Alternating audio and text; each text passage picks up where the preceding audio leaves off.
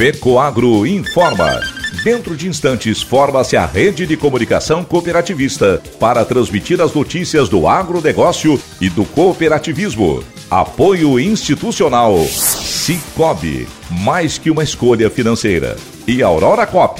Cop é olhar para o futuro. A Aurora, agora é a Aurora Coop. E Coop é fazer juntos. Somos mais de 100 mil famílias cuidando de cada um. Coop é pensar no amanhã e no depois de amanhã também. É grande parte de tudo que a Aurora Coop é e sempre será. E hoje também levamos essa essência em nosso nome. Uma nova marca que é ainda mais a gente. Somos Aurora, Nobre e Peperi. Aurora Coop.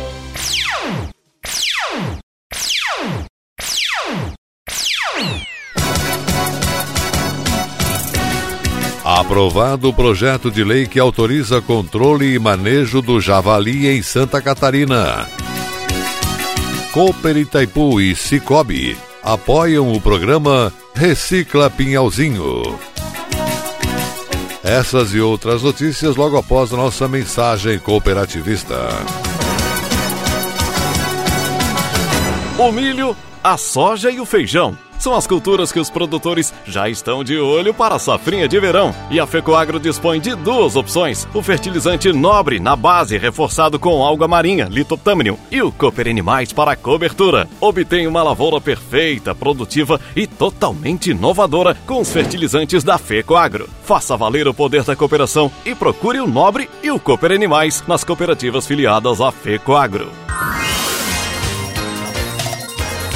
Agronegócio hoje.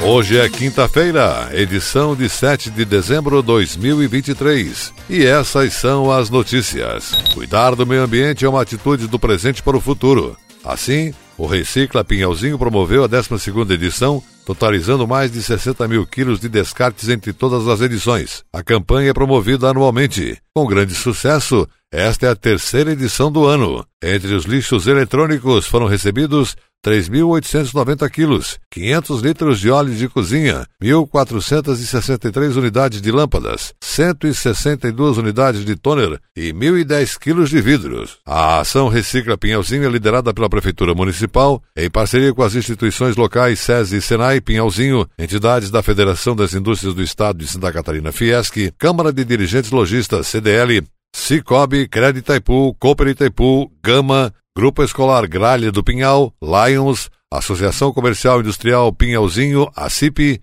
e a empresa REC, Reciclagem de Eletrônicos Chapecó. De acordo com a coordenadora de operações SESI Senai de Pinhalzinho, Cleofa de Soy Bolis, a campanha tem a adesão da comunidade como uma importante ferramenta para a promoção de educação ambiental e para a redução dos impactos ambientais causados pelo lixo. Ela afirmou: o descarte correto dos resíduos sólidos ajuda a melhorar a qualidade de vida da população, diminuindo a proliferação de doenças e acidentes. O SESI Senai, por meio do programa Eu Voluntário, participa da iniciativa com o propósito de mobilizar a comunidade e sensibilizar melhorar a qualidade de vida das pessoas com oportunidades de inclusão educacional e de bem-estar, frisou ela. A REC, empresa responsável pela destinação dos produtos, entregou mudas de flores às pessoas que trouxeram os descartes. No estado, é uma das poucas empresas que detém autorização ambiental específica para a área de reciclagem de eletrônicos. Localizada na linha Rodeio Bonito, interior de Chapecó, a sede abriga o armazenamento e a triagem dos materiais coletados.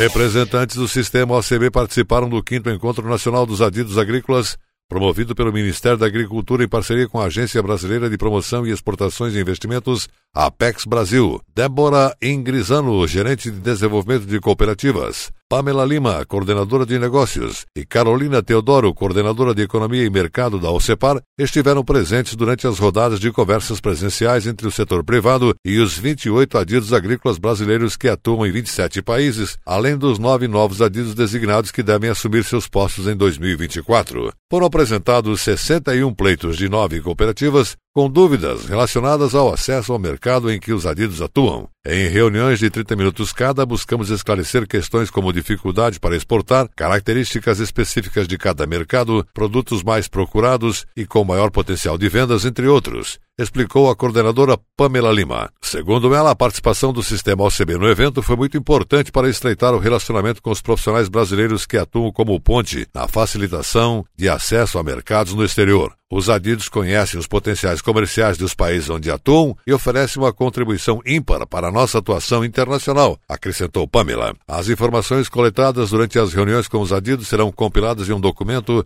que retornará às cooperativas com todas as orientações recebidas e necessárias para entrada ou ampliação delas no mercado externo. Além do sistema OCB, outras 19 associações de diversos setores, que representam cerca de 75% do produto interno bruto PIB do agronegócio, tiveram a oportunidade de expor suas demandas aos adidos. Com supervisão da Secretaria de Comércio e Relações Internacionais do Ministério da Agricultura, esses profissionais desenvolvem missões permanentes de assessoramento junto às representações diplomáticas brasileiras no exterior para identificar oportunidades, desafios e possibilidades de comércio, investimento e cooperação para o agronegócio brasileiro. Somente neste ano, conquistamos a abertura de 65 novos mercados no exterior com a colaboração de nossos adidos. As rodadas de negociações prometem expandir ainda mais esse número. Intensificamos o diálogo com as diversas cadeias produtivas e retomamos o diálogo internacional. Como resultado desse esforço conjunto, estamos impulsionando o aumento das exportações brasileiras e a inserção de novos produtos nos mercados internacionais, declarou Roberto Perosa, secretário de Comércio e Relações Internacionais.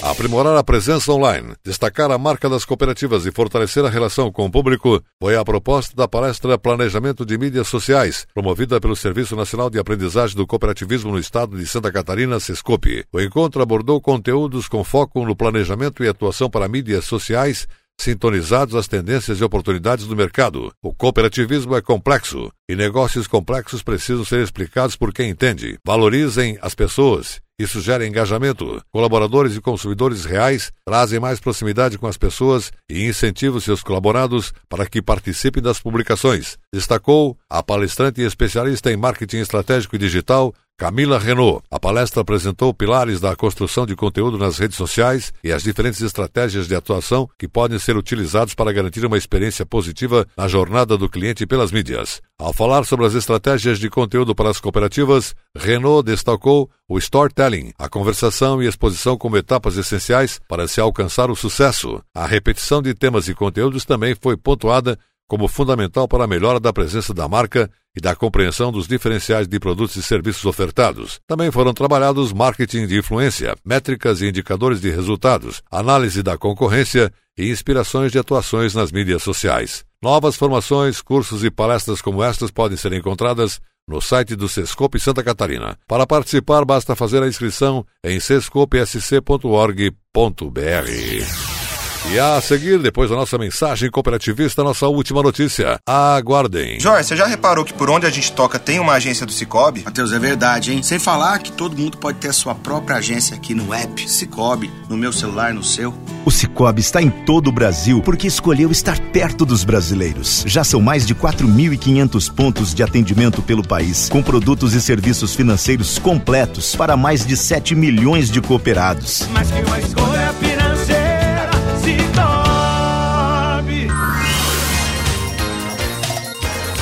Agronegócio hoje. Voltamos pelas emissoras que integram a rede catarinense de comunicação cooperativista e agora atenção para a última notícia. Para a maioria de votos, o plenário da Assembleia Legislativa aprovou o projeto de lei que autoriza o controle populacional e manejo sustentável do javali europeu em Santa Catarina. O projeto é de autoria do deputado Lucas Neves. A matéria foi aprovada com emenda apresentada pelo deputado Márcio Machado e exige autorização do proprietário, arrendatário ou possuidor de imóvel para a realização do controle do animal na propriedade rural. Conforme o texto do PL 393 deste ano, considera-se controle populacional e manejo sustentável a perseguição, o abate e a captura do javali europeu, seguida de sua eliminação. O controle poderá ser feito por meio de caça, armadilhas ou outros métodos aprovados por órgão ambiental competente. De acordo com o autor do projeto, o objetivo é combater a superpopulação de javalis, uma espécie exótica, invasora e sem predadores naturais, que tem causado prejuízos à agropecuária catarinense. A situação, segundo o parlamentar Lucas, agravou-se com a suspensão da emissão de novas licenças de caça de javali pelo IBAMA em agosto passado. Buscamos uma maneira de regularizar esse controle populacional com base na Constituição Federal que permite ter legislação estadual a respeito. O parlamentar pediu a rejeição da emenda apresentada por Márcios Machado, do PL, e acatada pela Comissão de Constituição e Justiça CCJ. Para o deputado Lucas, a alteração proposta no texto original poderia resultar em uma ação direta de inconstitucionalidade, uma vez que, segundo ele, Lei Federal de 1967 já garante ao proprietário proibir a caça em sua propriedade rural. Márcios Machado afirmou que sempre defendeu a caça do javali e apresentou a emenda com base em reclamações que recebeu de agricultores que flagraram caçadores em suas propriedades sem a devida autorização. Além disso, Segundo o parlamentar catarinense, há relatos de caças de animais silvestres, o que é proibido pela legislação. O deputado relatou ainda que foi ameaçado de morte por ter apresentado a emenda. Ele também criticou o fato de o PL 393 deste ano não ter passado pela análise da Comissão de Proteção, Defesa e Bem-Estar Animal, da qual é presidente. O PL 393 deste ano foi aprovado por 25 votos sim, 4 não e uma abstenção. Já a emenda de Márcio Machado foi mantida no texto do projeto por 20 votos favoráveis, 7 contrários e uma abstenção. Agronegócio hoje, jornalismo rural da FECOAGro para o homem do campo e da cidade. Fica por aqui e volta amanhã nesse mesmo horário pela sua emissora de rádio de preferência. Um forte e cooperado abraço a todos e até lá.